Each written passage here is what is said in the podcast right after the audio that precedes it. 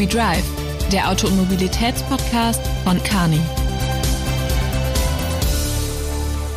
Willkommen zu einer neuen Folge von We Drive, dem äh, Podcast zur Mobilität von äh, AT Carney.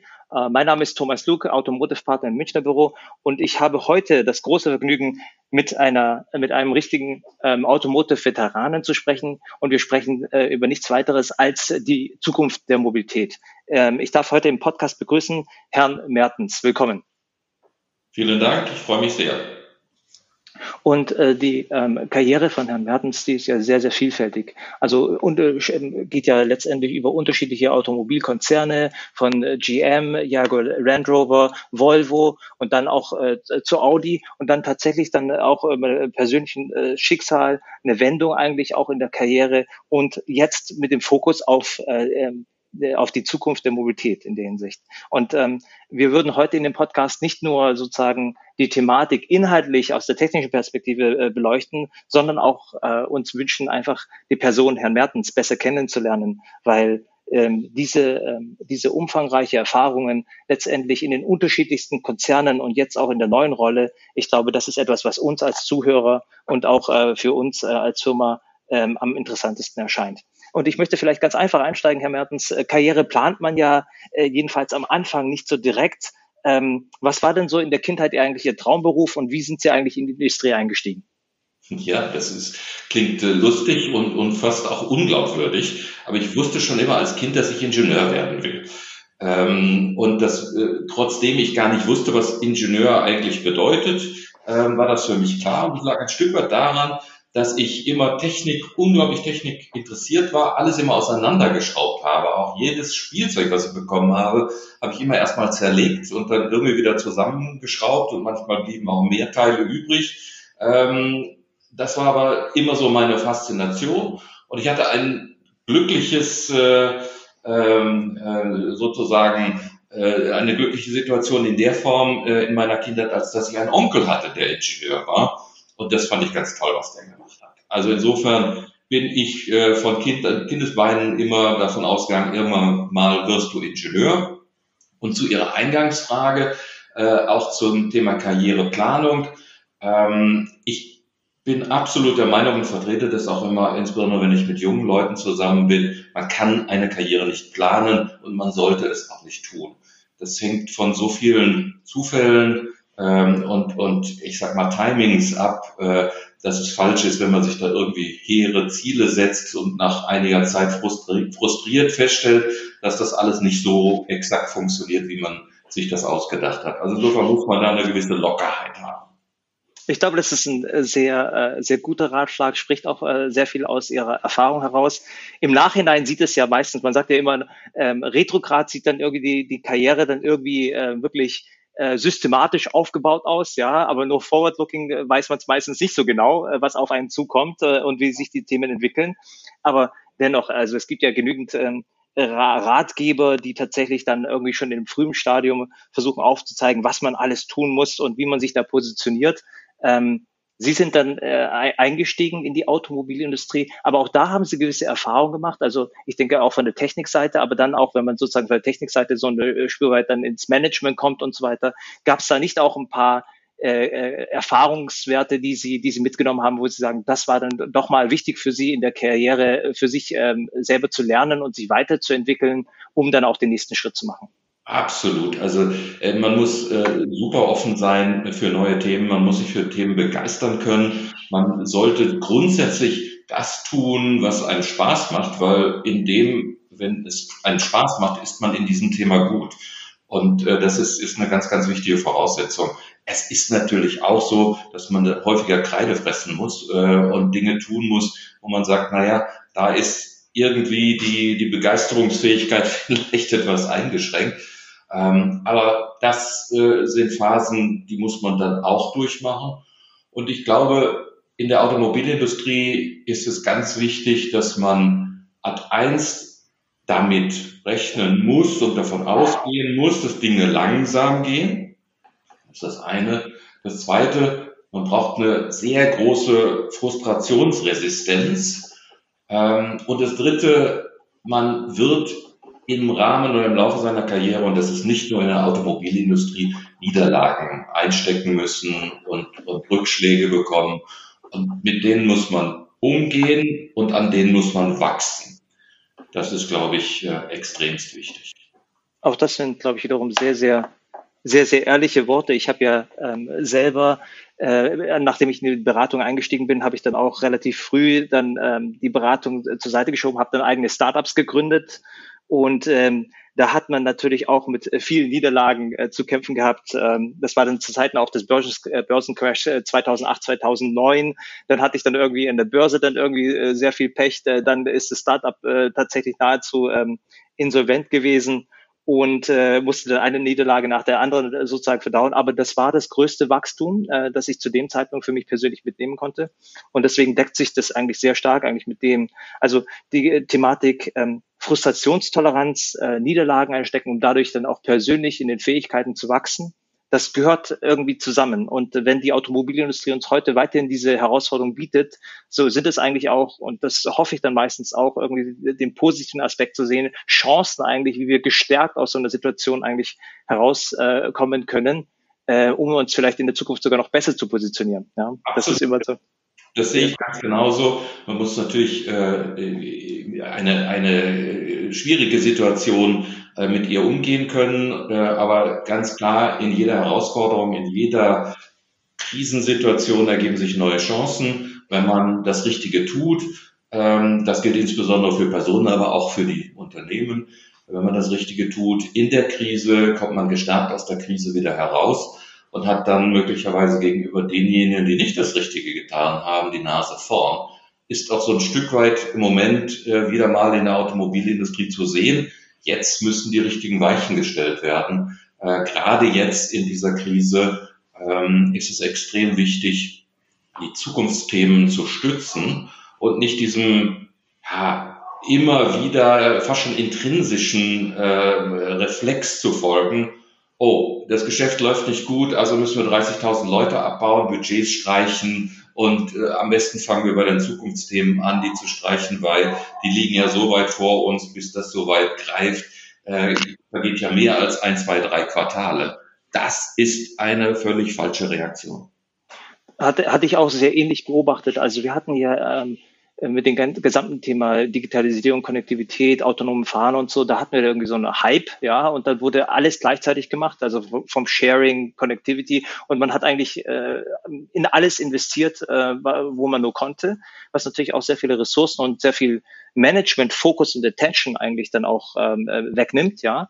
Ähm, und dann hat man jetzt äh, natürlich die schwierige Situation innerhalb der Krise, ähm, auch die Cashflow-Perspektive, die man dann einhalten muss und ähm, fängt überall eigentlich auch die Zukunft zu beschneiden. Ich hatte auch äh, erst kürzlich ein Gespräch mit, letztendlich mit dem, äh, äh mit dem Vorstand und habe dann gesagt, also Kapitalmarktperspektive, das ist schön und gut, dass man jetzt natürlich die wichtigen Weichen stellt auf der Kostenposition, aber ähm, der Börsenwert wird auch sehr stark durch die Zukunft bestimmt. Das heißt, diese strategischen Investitionen, und das zeichnet ein äh, sehr gutes Unternehmen dadurch aus, wenn man auch äh, über so eine Krise hinweg weiterhin an den, an den Beliefs eigentlich arbeitet und diese beibehalten kann, um dann nachträglich diesen Börsenwert dann auch in der Zukunft zu heben. Ne? Das gehört dazu.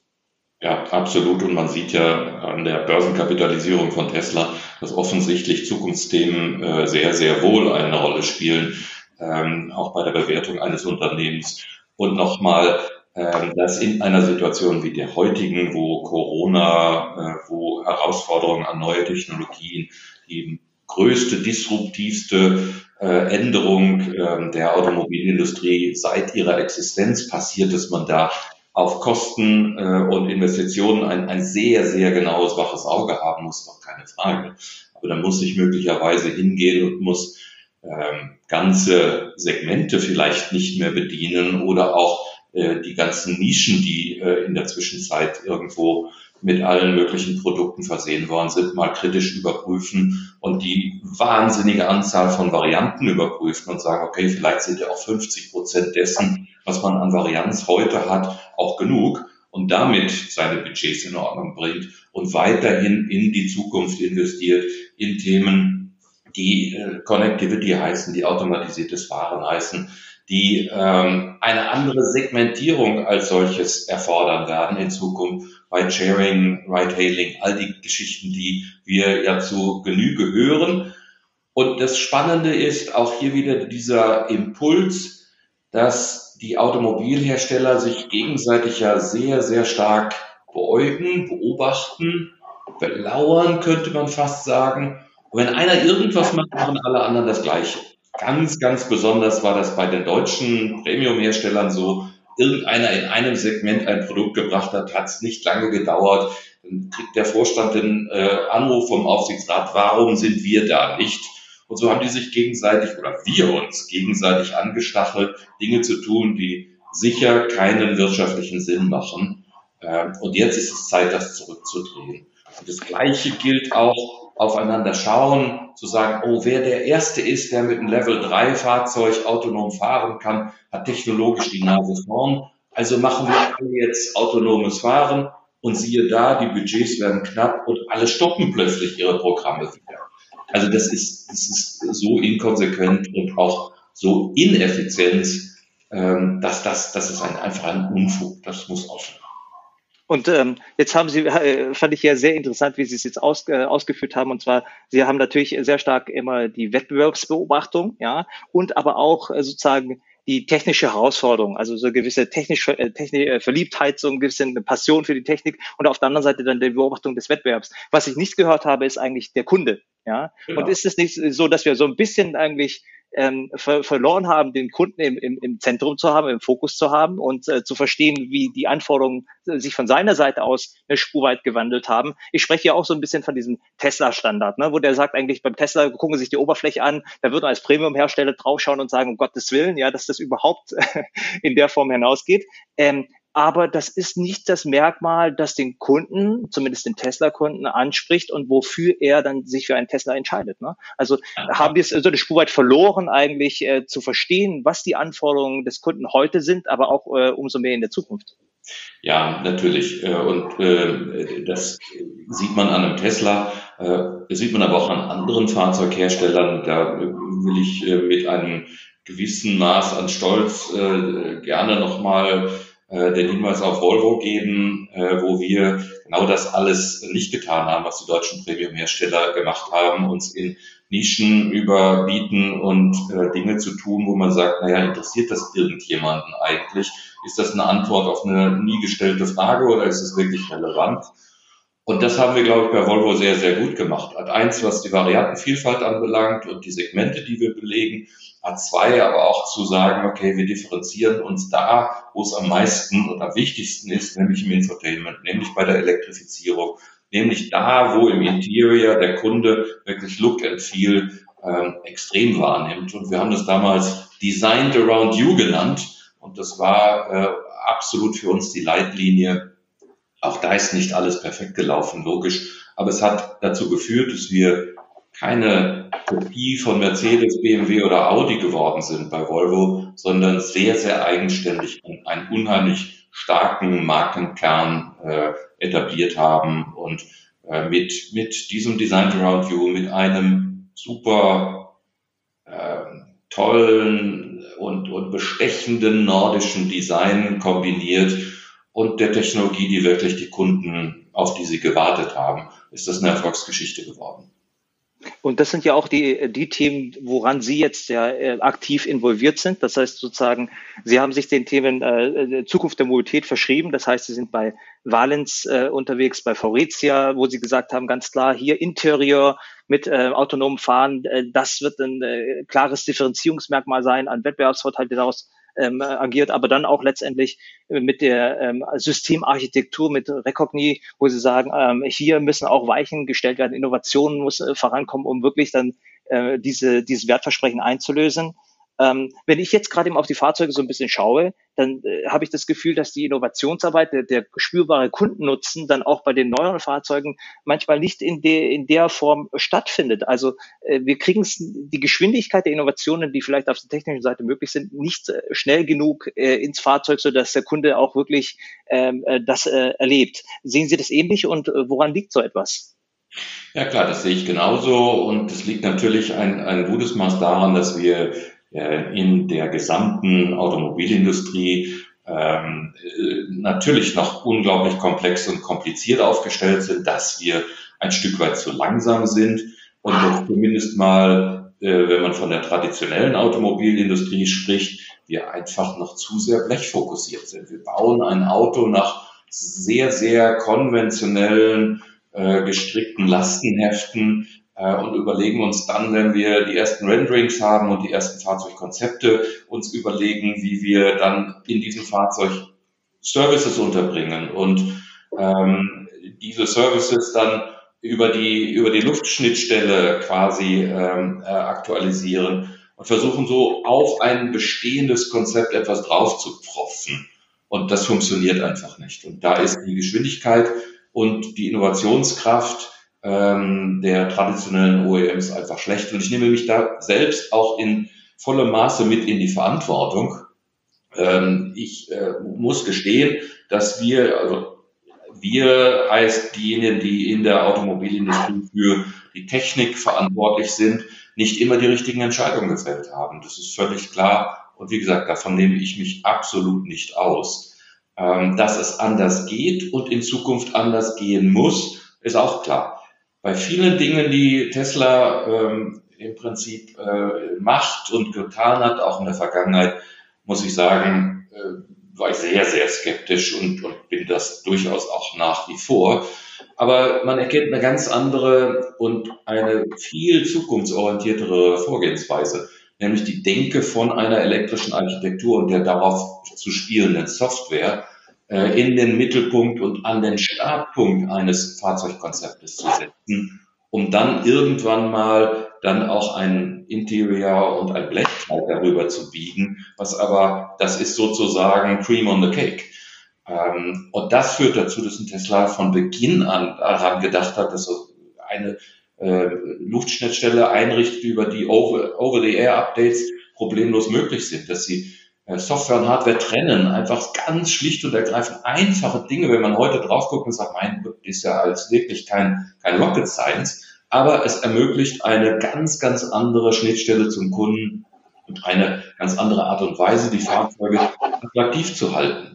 Ähm, wenn Sie Software und Hardware äh, miteinander verbinden und ich weiß nicht, 160 äh, Steuergeräte im Fahrzeug haben, dann können Sie keine Upgrades machen, die ähm, irgendwelche Funktionen verändern, weil sie dann das ganze Fahrzeug neu entwickeln und validieren müssen.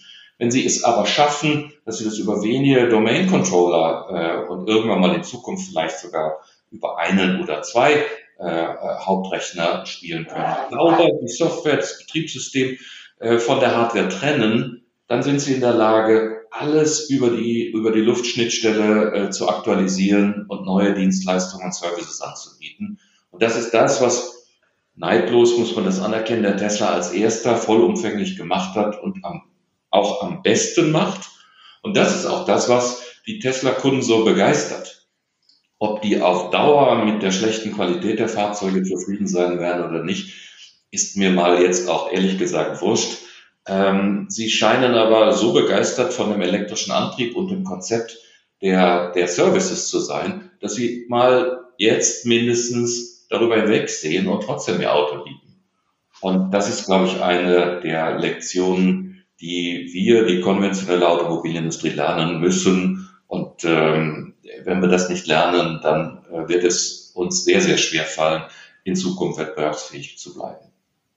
Sehr spannend. Wir kommen gleich auf das äh, Thema zu sprechen, ob wir das lernen können und ob wir da tatsächlich einen Weg finden, ähm, diese Themen aufzunehmen. Sie hatten äh, ähm, das äh, dargestellt, also das Stichwort ist der Computer auf Rädern, ja, also vom, vom Computer ausgedacht und dann das Fahrzeug äh, drumherum. Wir ähm, bei Kani haben uns äh, zu dem Thema eigentlich äh, mit dem Thema auch sehr vielfältig beschäftigt, insbesondere mit der zentralen Systemarchitektur.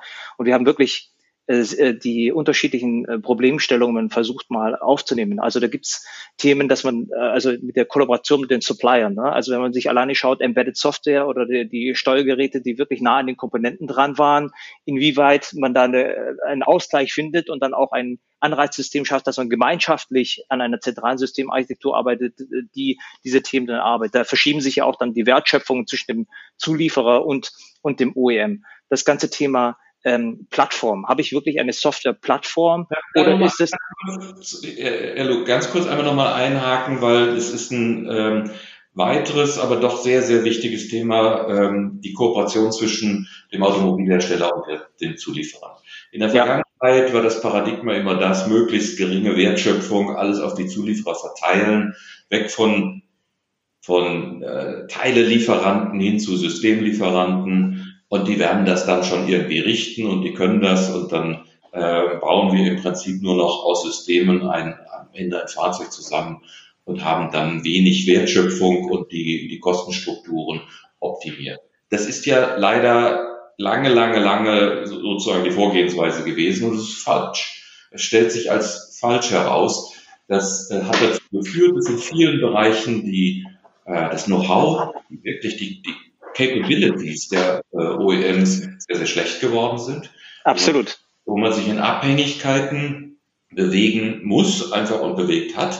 Das eine. Und das zweite, man auch nicht wirklich dadurch gewonnen hat, dass man selber keine Software entwickelt und dann meint, dass ein, ein Systemlieferant Software entwickeln kann, der es genauso wenig kann und dann doch wieder Embedded Software hat und dann im Prinzip Spaghetti-Software auf äh, irgendwelche Art und Weise codiert und, und dann irgendwie virtuell oder meistens sogar noch hardwaremäßig freigegeben. Das hat ja alles nicht zu dem Erfolg geführt. Der Erfolg war sehr viel mehr auf Seiten der Lieferanten als auf Seiten der OEMs. Und auch da, sorry to say, aber auch da muss ich sagen, hat der ähm, Tesla ja vorgemacht, dass das auch anders geht der eine sehr, sehr, sehr viel stärkere vertikale äh, Integration fährt und wirklich die Dinge, die wichtig sind, auch selbst entwickelt. Ich meine, es mag erstmal als verrückt anmuten, äh, einen, jetzt sag ich mal, einen HPC, also High Performance Computer für das Thema ähm, ADAS und AD, also ähm, Unterstützungssysteme und automatisiert äh, für das Unterstützungssysteme und das automatisierte Fahren zu entwickeln äh, weil man mit Mobileye nicht zufrieden war und mit Nvidia nicht zufrieden war. Ähm, so weit, so gut. Das Beeindruckende daran ist, dass die mit einer winzig kleinen Mannschaft innerhalb von 18 Monaten eine Lösung entwickelt haben, die mal im Moment gar nicht so schlecht ist. Und das ist, glaube ich, auch äh, ein, ein Beispiel, ähm, die richtigen Themen selber anpacken, sie mit Vehemenz wirklich äh, und mit den richtigen Leuten äh, entwickeln und diese Kompetenz im Unternehmen weiter aufbauen, ausbauen und damit auch Innovationskraft haben und Innovationskraft behalten und schützen. Das ist, glaube ich, auch äh, einer der Vorteile. Natürlich ist es einfacher, in einem kleinen Laden wie dem Tesla so etwas zu tun, als in einem großen Laden wie dem Volkswagen, der ja auch noch, ich sag mal, 650.000 Menschen in Brot und Butter hat, ähm, für das konventionelle Programm für die ja, Legacy-Produkte. Das kann man ja, muss man einfach mal auch so sagen, äh, nicht einfach abschneiden und sagen, wir machen jetzt alles anders und alles neu. Aber lange Rede, kurzer Sinn, vertikale Integration wieder hochfahren in den Themen, die wirklich wichtig sind. Und da kann es natürlich nur richtig sein, Kompetenz in Elektrik, Elektronik, in der Softwareentwicklung, aber auch in den Bereichen, ähm, in denen wir äh, beispielsweise ähm, äh, Interior-Konzepte sehen etc. wieder auch ins Haus zu holen. Ist aber genauso wie Sie dargestellt haben, eine echte Herausforderung. Da rausgeben ist dann teilweise doch einfacher als wieder reinholen ne? und sich dieses äh, Know-how aufzubauen und dann auch nochmal in Gebieten, also neben dem klassischen Know-how, dann auch nochmal speziell im Bereich Softwareentwicklung äh, auf die Komponente genau sich dieses Wissen aufzubauen. Das ist eine echte Herausforderung. Ähm, und dann auch dieses Zusammenspiel, was sich dann, wie gesagt, in der Wertschöpfung verändern wird zwischen dem Supplier und dem OEM. Auch da wird es dann tatsächlich auch nochmal so ein Ausgleich geben müssen, wie man in Zukunft zusammenarbeiten möchte. Ne? Ähm, ja, also das, das, das, alleine schon ein, ein, ein wirkliches äh, Komplex, das wir sehen. Ähm, vielleicht ein weiterer Punkt, den wir da sehen, ist das ganze Thema bei Software sprechen wir ja immer von den Software-Plattformen, aber in den wenigsten Fällen sehen wir wirklich Plattformen. Ja, also die Plattformen dienen ja, dass wir das, das ganze Thema Reuse haben, dann auch irgendwie eine saubere Basis haben, auf der wir aufsetzen können und so weiter.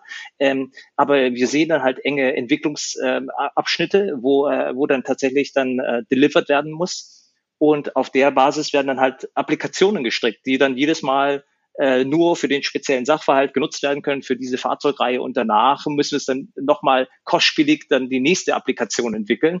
Also auch dieses dieses äh, Verständnis, dass wir diese Plattform ähm, erschaffen müssen und auch die stringent in unserer ähm, Organisation verankern müssen, auch das ist etwas, was äh, wir im Moment sehen, dass zu, zu Verzögerungen führen wird zu Themen bei der Compliance, weil schwierig nachzuverfolgen, welche Applikation dann tatsächlich nun irgendwo läuft und dann halt auch von der Update-Fähigkeit natürlich uns vor große Herausforderungen stellt. Ja, ganz klar. Das ist so und da muss man auch äh, von der Gedankenwelt her anders herangehen und muss im Prinzip das übernehmen, zumindest in, in prinzipieller Ausprägung, was für die, die Hardware als solche ja nun wirklich schon äh, seit Jahren gang und gäbe ist und von allen OEMs genutzt wird, ist die Plattformstrategie. Das funktioniert, wenn man über Elektrik, Elektronik, Softwareentwicklung, Services, Connectivity redet.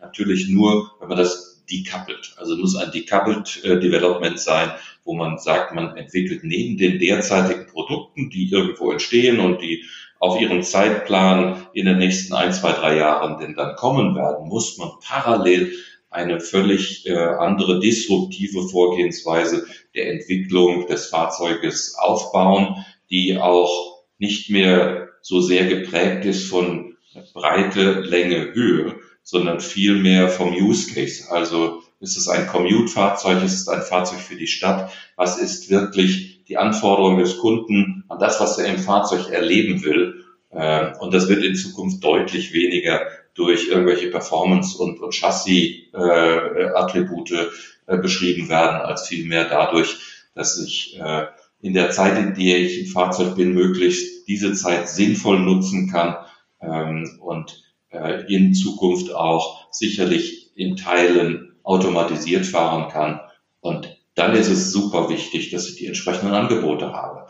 Aber das muss man jetzt mutig sein, investieren, gerade in der Krise, jetzt Geld in die Hand nehmen, zu sagen, das ist die Zukunft. Das ist derjenige, der das jetzt tut und mit Vehemenz macht, wird am Ende die Nase vorn haben.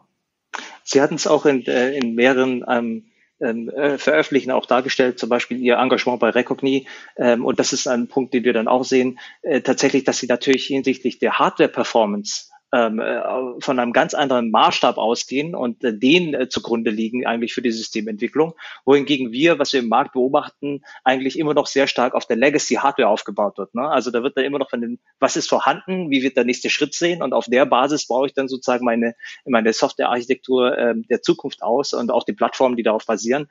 Und äh, wir sehen das auch wiederum als äh, ehrlicherweise nicht ausreichend an, sondern weil man dann eigentlich immer äh, inkrementell äh, nachrückt, ja, anstatt eigentlich davon auszugehen, äh, wie es bei Recogni so ein bisschen, wenn ich das richtig verstanden habe, der Fall ist, man sagt eigentlich, was muss eigentlich das System eigentlich äh, leisten können? Was sind denn eigentlich die Performance-Parameter, die wir erzielen müssen? Und die müssen dann sozusagen als Grundlage genutzt werden, um eine zukünftige Architektur abzubilden. Ganz genau so ist es. Wir haben bei Recognize den, den, den Benchmark gemacht, haben uns angeschaut, was brauchen wir, was für eine Performance muss dann im Prinzip im Fahrzeug vorhanden sein, um in der Lage zu sein, einem automatisiert fahrenden Fahrzeug alle, aber auch wirklich alle Objekte äh, zu erkennen und zu äh, klassifizieren äh, und für die entsprechende Entscheidungsfindung äh, in Echtzeit zur Verfügung zu stellen. Und da sind wir auf 1000 Tops, also auf 1000 Trillionen Operationen pro Sekunde gekommen. Wenn Sie die heutige Hardware nehmen, die in den Fahrzeugen verbaut wird und auch noch in ganz vielen Jahren, ähm, dann haben die eine Performance, die liegt so irgendwas zwischen 50 und 150 Tops, also Trilliarden Operationen pro Sekunde. Das ist eine Zehnerpotenz darunter. Und dann können Sie sich damit äh, vergegenwärtigen, dass es äh, 10 oder 15 oder 20 solcher Rechner geben müsste, um in der Lage zu sein, das, was an, äh, an, an, an Geschehnissen rund um das Fahrzeug passiert und aufgenommen werden muss und verarbeitet werden müssen, wirklich dann auch äh, bearbeiten zu können. Hinzu kommt, dass die heutige Technologie viel zu viel Energie verbraucht. Wir haben. Energieverbräuche, die liegen im Bereich von 250 Watt äh, und mehr und brauchen dann auch noch eine aktive Kühlung, weil es einfach Ja, und dann, dann reden sie über Schuhkarton, große Büchsen, die sie irgendwo in einem Fahrzeug unterbringen und die in die Batterie leer saugen bei einem Bordnetz, von dem wir alle wissen, dass es auf, auf Kante genäht ist. Und das ist etwas, Das äh, macht Recognize dramatisch anders. Wir haben nicht nur die äh, Performance von 1000 Tops, sondern wir verbrauchen im Gegensatz zu den Wettbewerbern nur 10 Watt für diese 1000 Tops. Und das ist äh, die Kombination aus diesen beiden, ist für äh, die Zukunft der, die Killer-Voraussetzung, um wirklich automatisiert fahren zu können. Und das ist auch und aus unserer Sicht auch der richtige Schritt, dass man diese zukünftige Entwicklung und auch den Maßstab so setzen muss. Ja, ähm, man sieht einfach, dass es ein signifikant äh, Unterschied, als wenn man eine inkrementelle Fortschreibung hat. Mit der inkrementellen Fortschreibung werden Sie nie diese Dimension erreichen. Ja, absolut. Äh, Völlig produktiv und, und ist ja auch eine ganz andere Vorgehensweise. Die normale Vorgehensweise ist, man macht einen Benchmark und man schaut, dass es einen Nvidia gibt, der hat, weiß ich nicht, 150 Tops und der verbraucht 350 Watt sagt man, okay, den will ich schlagen, was brauche ich? 200 Tops und was weiß ich, 150 äh, Watt. Völlig falsche Herangehensweise, sondern die Herangehensweise, die wir gewählt haben, ist die zu sagen, was brauche ich für den Use Case automatisiertes Fahren? Welche Bildverarbeitungskapazität und, und Capabilities braucht mein System? Und dann sind wir auf diese Zahlen gekommen. Und genau. dann haben wir gesagt, dann setzen wir uns hier mal ein vollkommen disruptives Target. Da werden die zu Anfang die Leute über uns lachen, aber so. dann äh, es mit entsprechender anderer Herangehensweise und Technologie ermöglichen. Wir sind beispielsweise die einzigen, die logarithmisch rechnen. Das heißt, aus einer Multiplikation wird bei uns eine Addition, braucht viel, viel weniger Operationen und braucht viel weniger Energie. Wir sind in der Lage, äh, Muster zu erkennen. Jedes Objekt hat einen riesigen Anteil von Mustern, die identisch sind. Egal, ob es ein Fußgänger, ein Fahrradfahrer, ein Baum oder was auch immer ist. Ganz viele von diesen Mustern sind identisch. Die speichern wir nur einmal ab und nicht bei jedem einzelnen Objekt. Damit sind wir in der Lage, dass wir weniger Speicherraum brauchen und diesen Speicher dann auch noch auf dem Chip verwenden, sodass ja. im Prinzip diese Input-Output-Geschichten wegfallen. Und dann sind wir in der Lage, das System noch mit synthetischen Daten anzulernen. Das sind im Wesentlichen diese vier technischen Komponenten, die es ermöglichen, eine solche gigantischen und Quantum Leap äh, in der Technologie zu erreichen. Ist in der Tat, wie gesagt, äh, eine ganz andere Herangehensweise. Wir sehen die als genauso notwendig an. Wir haben uns die Legacy-Systeme heutzutage angeschaut äh, und auch die Fortschreibung dieser. Und äh, wir gehen sehr stark davon aus, dass man dann immer noch bei höheren Geschwindigkeiten, wenn die Sensoren so viel Daten verarbeiten, dass es dann wieder zum Bottleneck kommt und das System dann wieder reduziert wird und dann viele Eigenschaften, die dann nicht mehr Kern sind, die also nicht mehr ADAS, also sicherheitsrelevante Aspekte betreffen, dass die dann bei höheren Geschwindigkeiten gar nicht mehr gar nicht mehr zum Tragen kommt. Ne? Also die fallen dann komplett weg. Ja? Man, man kann natürlich sagen, auch das ist ein Safety-Feature. Ja? Man kann sich dann nur noch aufs Fahren konzentrieren. Ähm, aber so ist es ja eigentlich nicht vorgesehen. Ja? Ähm, und da, da sieht man jetzt schon, dass man mit dieser Legacy-Fortschreibung eigentlich ähm, immer an einem Grenzfall arbeitet, der nie das volle Potenzial eigentlich ähm, ähm, abschöpfen kann, das sich eigentlich durch dieses Wertversprechen eigentlich ergibt. Ja. ja, und es ist auch im Prinzip die Vorgehensweise. Wenn man in, in einer Grenzfallbetrachtung jetzt schon wieder entwickelt, dann wird es das System dann, wenn man es äh, launcht, schon wieder veraltet sein. Und ich habe halt nicht diese Möglichkeit, ständig die Funktionalität weiter zu erweitern und zusätzliche Funktionen freizuschalten und, und den Kunden damit zu begeistern. Also ich muss es einfach mal begreifen, dass ich einen Quantensprung brauche und mit diesem Quantensprung auch genügend Potenzial für zukünftige Entwicklungen mit einkaufe oder mit, mitentwickle. Also wir haben uns wie gesagt, intensiv auch mit äh, dieser Thematik beschäftigt, äh, weil wir uns äh, auf der technischen Seite da äh, sehr, sehr weit fortgeschritten sind. Und dann haben wir auch nochmal das zusätzliche Thema mit dem ganzen Testing und mit dem Frontloading des Tests, dass die Integration dann sauber funktioniert. Auch da haben wir in der Vergangenheit äh, sehr viele Herausforderungen erlebt. Aber mit all den Herausforderungen, die wir jetzt gerade eben besprochen haben, die, die Frage an Sie, wie kann das jetzt eigentlich dann ein OEM schaffen? Jetzt sind Sie sehr stark auf der Supplier, auf der Startup-Seite unterwegs. Die treiben die Innovationen in Quantumsprüngen voran ähm, wie wird das zukünftige Modell aussehen? Soll der OEM sich jetzt auch äh, versuchen, das so zu tun? Kann er das? Unter welchen Voraussetzungen? Oder äh, wie sieht das zukünftige Szenario im Zusammenspiel mit Suppliern aus Ihrer Sicht aus? Also es ist so, dass natürlich äh, die ach, jetzt haben wir der Wunsch oder die Diskussion sehr häufig äh, darum geht, also wir großer OEM müssen uns irgendwie so aufstellen und organisieren wie ein Startup. Das ist natürlich völliger Quatsch. Also eine Organisation, ich hatte bei äh, Audi, ich weiß es nicht, 12.000 Mitarbeiter, die können Sie nicht organisieren wie ein Startup. Das funktioniert einfach nicht. Aber Sie können natürlich bestimmte Dinge lernen äh, und übertragen und auch in einer großen Organisation schaffen, Innovationskraft äh, zu. Also die Innovation muss, muss äh, gewollt und gefördert und belohnt werden. Das wird es nämlich im Moment nicht. Äh, es wird das Gegenteil belohnt. Wenn Sie äh, die, die Mitarbeiter werden grundsätzlich, insbesondere dann, wenn es äh, um die Anläufe geht, nur dafür wirklich gutiert, wenn die Systeme fehlerfrei und, und zuverlässig laufen. Das ist keine Frage. Aber das führt natürlich zu der Reaktion, dass jeder Mitarbeiter, auch die Ingenieure gerne zu etwas, auf etwas zurückgreifen, was bekannt und man im Prinzip nur noch anpassen braucht und nicht wie ein Quantensprung etwas völlig Neues ausprobiert, weil damit die, das Risiko des Scheiterns einfach größer ist. Ich muss diese Flexibilität und diese ähm, Möglichkeit des Scheiterns äh, erlauben. Ich muss sie sogar wollen. Ähm, und dann äh, treibe ich auf jeden Fall Innovation. Ich muss es auch schaffen, wegzugehen von diesem wahnsinnig, von dieser wahnsinnigen Hardware-Orientierung und von diesem Schreiben von Lastenheften. Wenn Sie sich vorstellen, dass die, die, die 12.000 Ingenieure eines, äh, einer Entwicklungsabteilung oder wie viel es auch immer sein mögen, ein ganz großer Teil von denen macht Projektorganisation, ist also im Wesentlichen mit der Steuerung des Restes der Organisation beschäftigt. Und dann gibt es einen Riesenanteil von Mitarbeitern, die schreiben Lastenhefte. Und dann gibt es einen Riesenanteil von Mitarbeitern, die das hinterher verifizieren etc. Allein dieses Lastenheft schreiben, wenn sie dann Leitsordner Breite von einem Meter nebeneinander gereiht als Lastenheft einem Lieferanten über den Zaun werfen, dann glaube ich nicht mal, dass der das überhaupt vollständig lesen wird.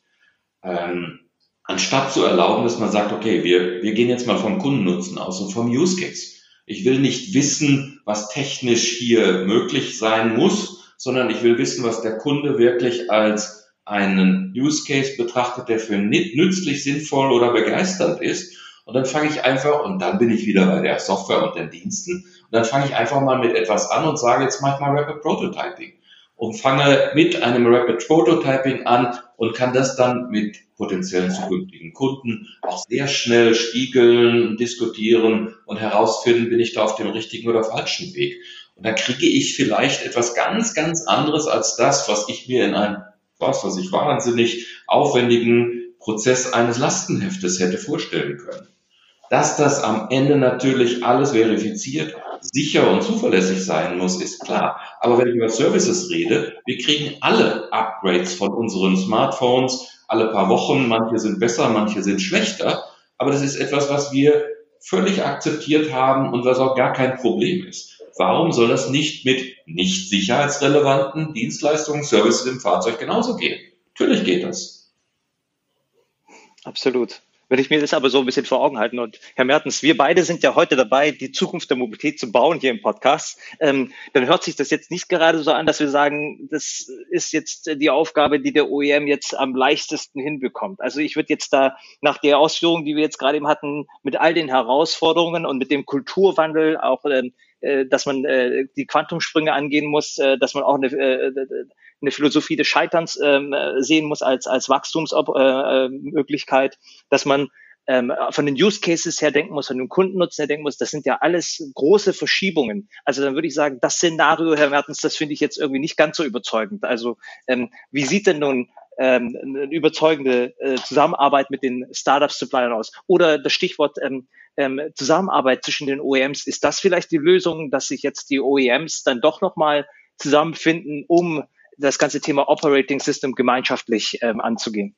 Ja, das wäre natürlich äh, das Beste, aber man sieht im Moment ja, was passiert. Die ganzen Kooperationen, wenn ich jetzt mal eins ausschließlich oder gezielt auf die drei großen äh, deutschen OEMs schaue, äh, sind ja im Prinzip beendet worden. Da findet ja nicht mehr viel statt. Da gibt es noch das äh, Joint Venture oder die Gemeinschaftsaktivität hier und noch so ein paar kleinere Aktivitäten zwischen Mercedes und BMW. Aber die großen Themen werden nicht mehr gemeinsam vorangetrieben. Ähm, das finde ich sehr schade. Insbesondere wenn wir jetzt darüber reden, dass jeder sein eigenes Operating System entwickeln will. ähm, halte ich das für also wirklich ähm, nicht zielführend ähm, und wahrscheinlich auch nicht erfolgreich am Ende.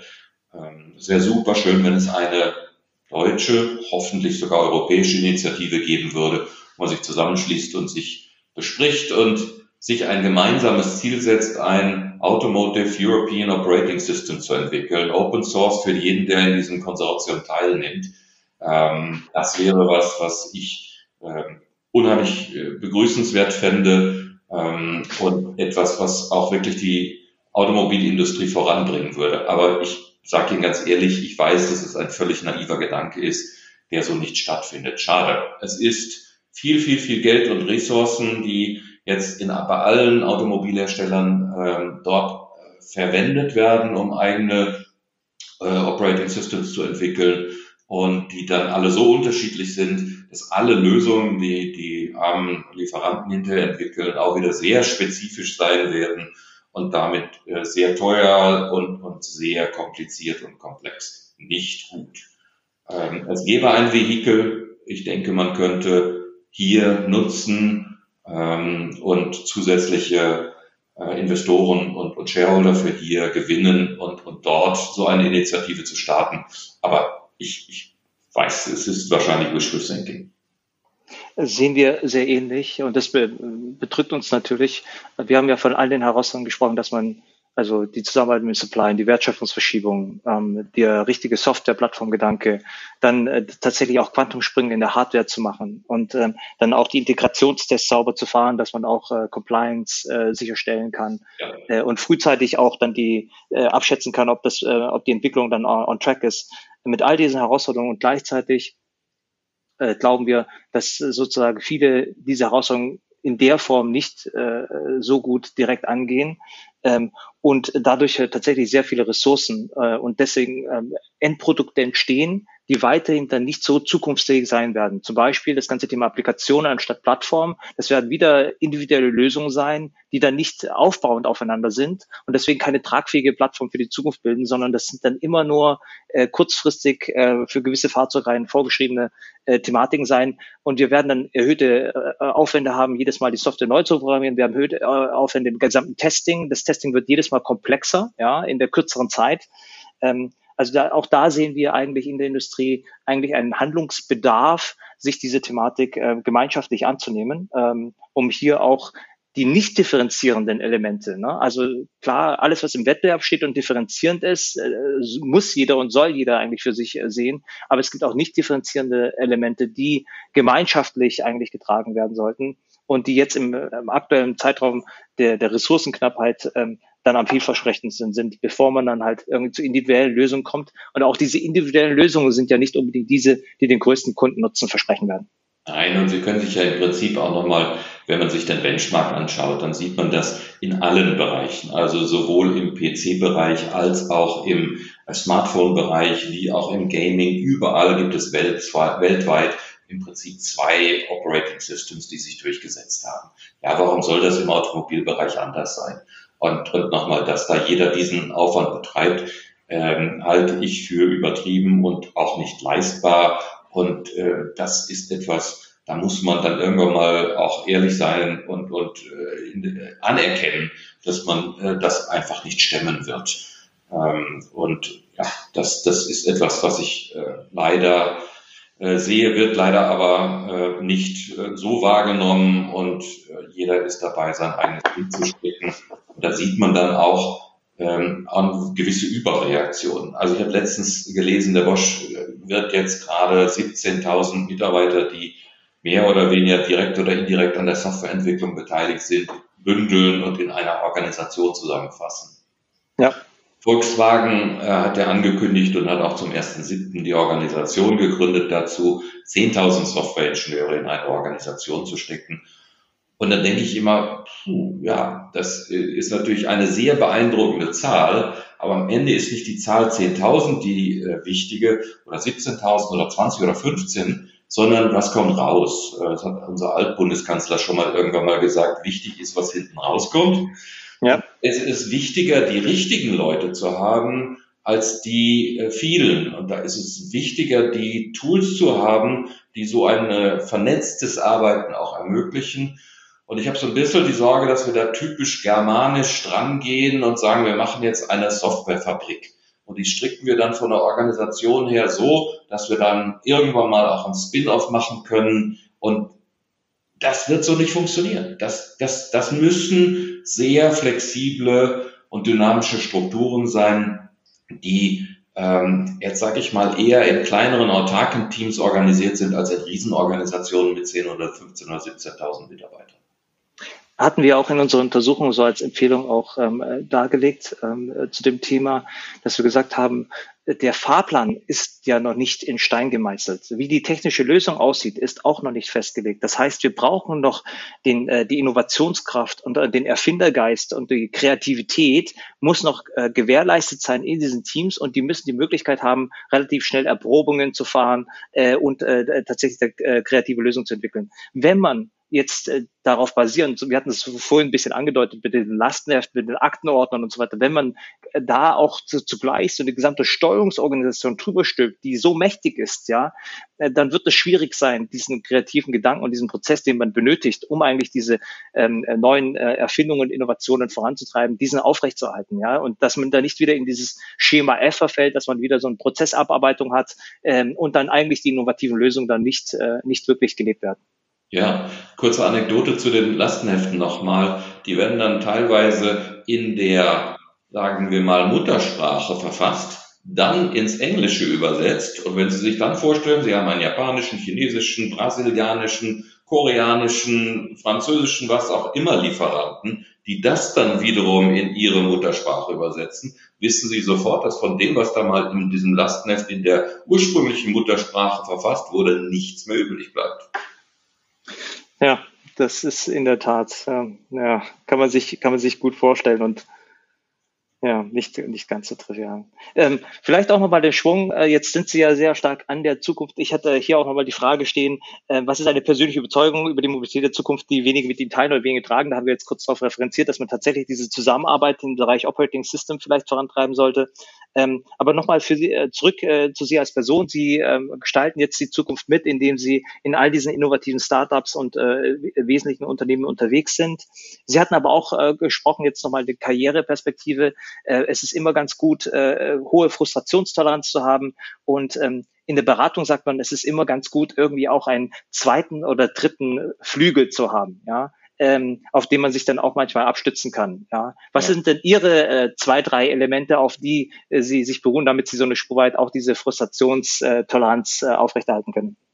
Ach, ich weiß nicht, das, äh, ich glaube, das, das hat man oder man hat es nicht. Ich glaube, ich bin da begünstigt äh von meiner DNA eine relativ hohe Frustrationsresistenz äh, mitbekommen zu haben.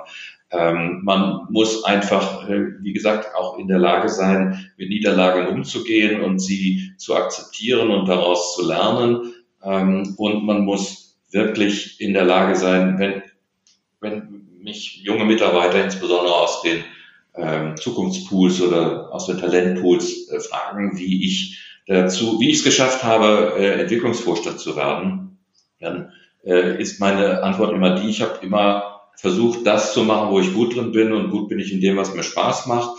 Ich habe immer eine sehr, sehr, sehr großes Interesse an Technologie gehabt. Das sieht man auch in den Startups, in denen ich jetzt tätig bin, wo wirklich auch Cutting-Edge-Technologie entwickelt wird. Das begeistert mich. Ähm, und man muss in der Lage sein, seine, seine Kollegen und Mitarbeiter irgendwo mitzunehmen und auch wiederum zu motivieren und zu begeistern.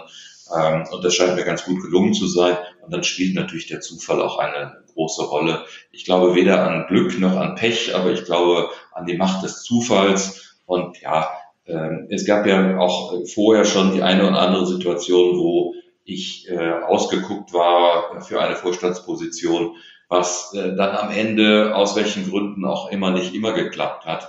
Äh, lange Rede, kurzer Sinn, nicht planbar ähm, und möglichst in der Lage zu sein, relativ breit zu denken, aber auch in die Tiefe gehen zu können, da wo es notwendig ist. Und dann loslassen und die Menschen, die wirklich die Kompetenz haben, zu motivieren und zu begeistern, Dinge zu entwickeln, die wirklich über das hinausgehen, was äh, der, der Wettbewerb darstellt und ähm, dann die Technologie und, und, und das, die, die äh, ich sag mal, Organisation als solche, beides als gleichwertig zu betrachten. Wir haben immer versucht, oder ich habe immer versucht, das Thema Organizational Health sehr, sehr stark äh, in den Vordergrund zu stellen. Also das, wie gesund ist eigentlich meine Organisation? Wie kann sie sich erneuern? Ähm, wie sind die Karrieremöglichkeiten von Mitarbeitern? Gibt es Feedbackgespräche? Gibt es Lob und Tadel? Gibt es Anreizsysteme? Sind wir in der Lage, äh, von außen äh, Informationen aufzusaugen und zu verarbeiten und wirklich in neue Lösungen und in neue Konzepte sowohl auf der Technik als auch auf der Organisationsseite umzubauen? Es gibt es eine Kultur, in der eine, eine Fehlertoleranz vorhanden ist und wie kann ich diese Fehlertoleranz äh, akzeptieren, obwohl ich am Ende ein Automobil mit quasi null Fehlern äh, entwickeln muss. Ähm, wie schaffe ich es, äh, zwar genügend Prozesse zu entwickeln, um die Sicherheit zu haben, dass in einem solchen großen Konstrukt die Dinge auch am Ende zusammenlaufen in einem Projekt, aber trotzdem auch so viel Freiraum zu geben, dass jeder mit einem großen Maß an Liebe auch zum Detail seine Systeme und Komponenten entwickelt. Und das heißt nicht, dass sie damit teurer werden, sondern das heißt das Gegenteil, dass vorher mit definierten äh, Kriterien, an denen man festlegt, was ist eigentlich der wichtige Kundennutzen und nicht, was ist die komplizierteste oder best, beste technische äh, Lösung, äh, durchaus großen Kundennutzen mit weniger Geld entwickeln kann.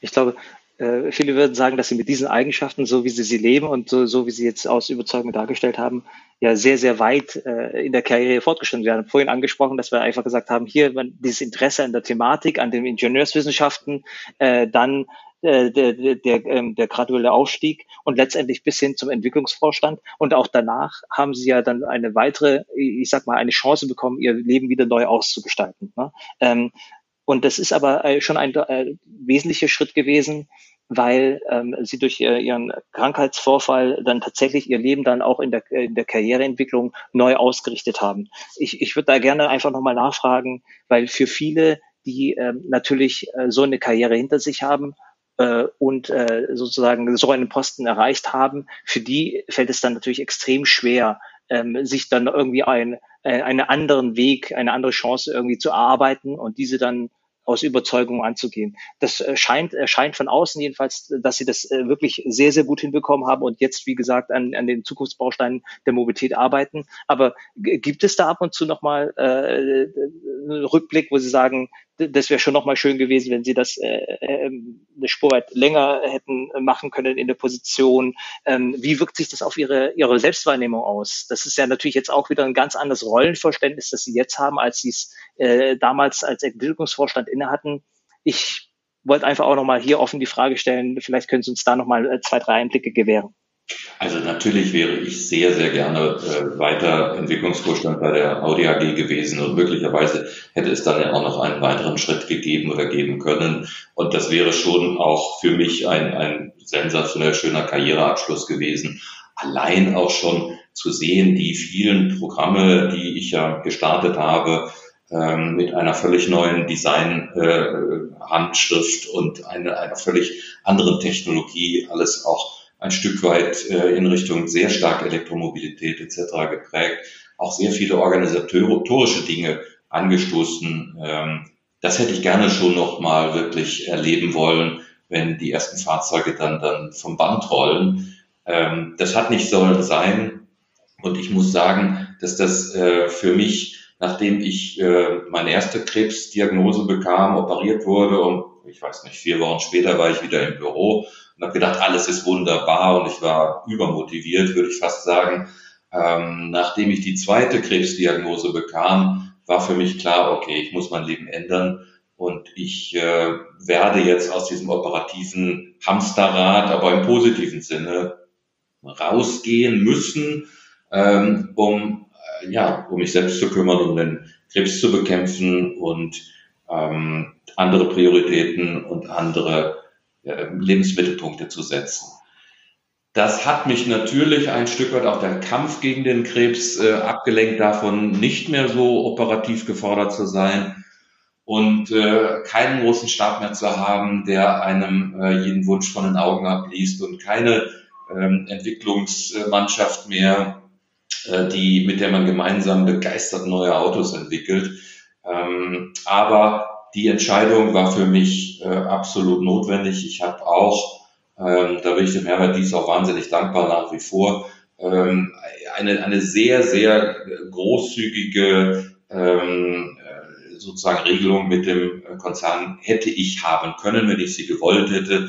Ähm, der Herr Dies hat gesagt, also Mertens, äh, ich schätze Sie sehr, wir warten auf Sie. Werden Sie wieder gesund und wir warten auf Sie. Für Sie gibt es in diesem Konzern immer super attraktiv, äh, äh, einen super attraktiven Job, kommen Sie zurück. Und dann habe ich gesagt, lieber Herr Dies, vielen Dank, aber ich habe begriffen, ähm, ich werde das nicht tun und ich werde jetzt mich zurückziehen und andere Dinge tun. Dass ich äh, nicht äh, da enden würde, dass ich mich morgens aufs Sofa setze und Fernseh schaue, äh, ist, ist äh, logisch. Als eins habe ich eine wunderbare Familie, äh, um die ich mich jetzt, auch wenn unsere Kinder natürlich äh, mittlerweile erwachsen sind, aber auch etwas mehr kümmern kann. Äh, ich habe wunderbare Hobbys ähm, und äh, beispielsweise bin ich Jäger und ich sammle Oldtimer und äh, da kann man sehr viel Zeit verbringen. Aber ich habe auch von Beginn an gesagt, ich habe mich schon immer für Technologie interessiert und ich werde das auch in Zukunft tun. Deswegen möchte ich mich für Startups engagieren, denen helfen, auch jungen Leuten zu helfen, die einfach noch kein Netzwerk haben, die noch nicht wissen, wie man eine Company aufbaut, auch ein bisschen als Business Angel äh, äh, zu, zu fungieren und in interessanten Unternehmen ähm, entsprechend äh, tätig zu investieren, Aufsichtsrat zu sein und mich wirklich zu engagieren. Und da wäre es, und das war eine der möglichen ähm, Gelegenheiten, die ich gehabt hätte, in einem sehr großen Industrie- und Technologiekonzern, ähm, im Wesentlichen äh, deutsch-französischen Riesenkonzern, eine Aufsichtsratsposition zu übernehmen, äh, wo ich gedacht habe, als ich mir den Kalender angeschaut habe, never ever. Ja, jeden Monat drei, zwei, drei Tage irgendwo auf der Welt und ähm, mit, mit einer Administrationsarmada und, und einem Aufwand verbunden, dass sie gesagt haben, nein, wir leben nicht. Das ist nicht meins, das möchte ich nicht. Und insofern bin ich sehr, sehr wählerisch und habe die Dinge ähm, mir rausgepickt, wirklich wie Rosinen, die mir Spaß machen. Das war als erstes Foresia, super. Ich finde ein, eine deutsch-französische Aktivität äh, und das ist es damit, wenn ich als deutscher Ingenieur bei einem französischen Konzern im Aussichtsrat bin, unheimlich wichtig, ähm, weil ich das als die entscheidende äh, Achse Europas ersehe. Ähm, da kann ich vielleicht den ganz, ganz Kleinen um diese Rolle helfen. Ähm, dann ist Forestia natürlich auch die einzige Company in der Welt, die ein komplettes Interior entwickeln und liefern kann. Das macht sie gerade für die Zukunft und automatisiertes Fahren super spannend. Dann kam Recognize ähm, mit meiner schon immer dagewesenen Begeisterung für automatisiertes Fahren und diesem Ansatz von, ich gehe nicht evolutionär, sondern ich gehe mit einem Quantensprung nach vorn. Äh, das hat mich total begeistert. Ähm, und ja, dazu kamen jetzt Valens, äh, auch da wiederum eine Technologie, die so weitreichend äh, in die Zukunft, äh, Zukunft sicher und, und mit Übertragungsraten hat, wo man sagt, das ist wirklich future-proof. Und last not least bin ich bei den Next Mobility Labs engagiert, wo wir uns um die ähm, äh, Verwertung von Batterien und, und der Circular Economy von Batterien äh, kümmern ähm, und dort Systeme und Konzepte entwickeln. Alles Zukunft, alles Technologie und alles spannend. Ähm, ich möchte äh, Ihnen persönlich eigentlich ähm, ähm, zu diesen Schritten gratulieren. Ja. Aus meiner Perspektive ist, gehört natürlich einiges als, als Führungspersönlichkeit dazu, äh, diese Schritte zu gehen, aber vielleicht auch sozusagen so, wie Sie es selber dargestellt haben. Sie haben jetzt nochmal die Möglichkeit, äh, sich technisch gesehen so stärker auf den Kern zu fokussieren. Sie sind da wirklich bei tollen Zukunftsthemen dran, innovativen Unternehmen, wo Sie an den Inhalten, an diesen technischen Fortschritten mittendrin dabei sind und zwar in einer Bandbreite, vielleicht sogar eine äh, vielfältiger äh, und äh, in Quantensprüngen äh, größer als, als jemals zuvor. Und ähm, Sie hatten es zusammengefasst. Ne? Sie haben jetzt die Möglichkeit, so ein bisschen die Rosinen für sich herauszupicken und auch noch sehr viel Spaß dabei zu haben. Für mich hört sich das äh, nach einer sehr, sehr guten Entscheidung an, ja, auch einem sehr guten zukünftigen Ausblick. Ich würde sagen, insgesamt gesehen, also wir beide gemeinsam haben jetzt äh, die Mobilität der Zukunft noch nicht komplett äh, vervollständigt innerhalb dieses Podcasts, aber ich glaube, sehr viele Einblicke an die aktuellen Herausforderungen, zwei, drei Elemente auch mit Lösungsvorschlägen versehen. Und ähm, wir haben Sie auch, Herr Mertens, eine Spur weit näher kennenlernen dürfen und auch Ihre Prinzipien, mit der Sie Ihre Karriere verfolgt haben und weiterhin eigentlich vorantreiben. Ich möchte mich ganz herzlich bei Ihnen bedanken, Herr Mertens. Es hat mir extrem viel Spaß gemacht ähm, und äh, ich freue mich auch weiterhin in der Zukunft mit Ihnen gemeinsam die Mobilität der Zukunft äh, zu gestalten. Vielen Dank, Herr Luck. Hat mir auch sehr viel Spaß gemacht und ja. We Drive, der Auto- und Mobilitätspodcast von Carney.